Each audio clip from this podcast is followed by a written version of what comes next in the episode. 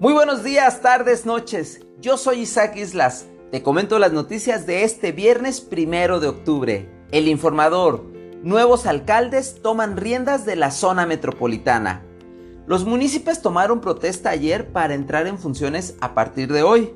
Pablo Lemus dijo que en Guadalajara la cultura, el deporte y la educación serán prioridades. Juan José Frangé aseguró que no inicia de ceros en Zapopan, sino que dará continuidad al trabajo emprendido por su antecesor. En Tlajomulco, Salvador Zamora destacó que por quinta ocasión consecutiva, Movimiento Ciudadano gobernará ese municipio, mientras que Sergio Chávez indicó que entre los retos para Tonalá está que con una recaudación de 129 millones de pesos al mes se tienen que cubrir y pagar distintos servicios, incluida la nómina y deuda. NTR anulan elección de Tlaquepaque. Con cuatro votos a favor y tres en contra, la Sala Superior del Tribunal Electoral del Poder Judicial de la Federación consideró que un video publicado en plena veda electoral por el cardenal emérito Juan Sandoval Líñiguez fue determinante en las elecciones del 6 de junio, en las cuales triunfó la candidata del partido Movimiento Ciudadano. Ahora el Congreso del Estado debe convocar a nuevas elecciones en un plazo máximo de 60 días a partir de la notificación. Mural.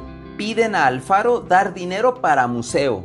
La Junta de Coordinación Política de la Cámara de Diputados aprobó un exhorto dirigido al gobernador de Jalisco para que respete el presupuesto de la Universidad de Guadalajara a fin de que pueda continuar con la construcción del Museo de Ciencias Ambientales. El acuerdo fue avalado por todos los grupos parlamentarios en San Lázaro, a excepción de Movimiento Ciudadano.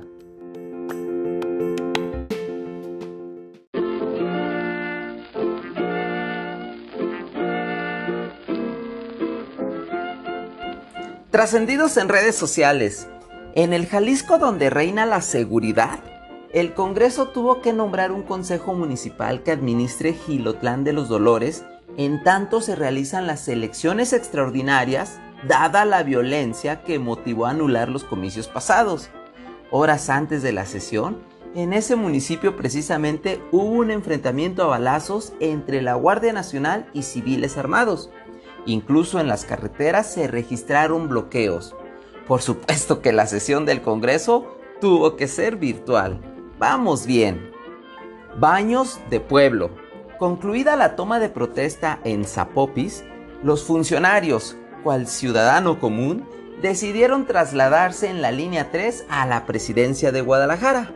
El gober aprovechó para platicar con una niña y compartirlo en sus redes, pero le llovieron los señalamientos, que si ahora sí funcionaban las escaleras eléctricas, que si ya había gel antibacterial en las estaciones, que si pa' qué tantos guaruras y un largo listado. ¡A raza!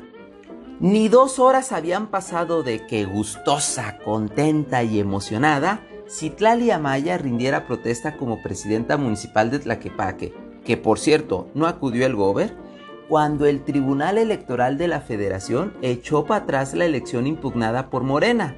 Ahora sí que la naranja metropolitana se desgaja antes de lo previsto. Hasta aquí la información. Aprovecho para agradecerte tu tiempo invertido en escuchar este podcast a lo largo de este periodo. Ojalá que al igual que yo hayas disfrutado iniciar el día con una sonrisa y bien informado.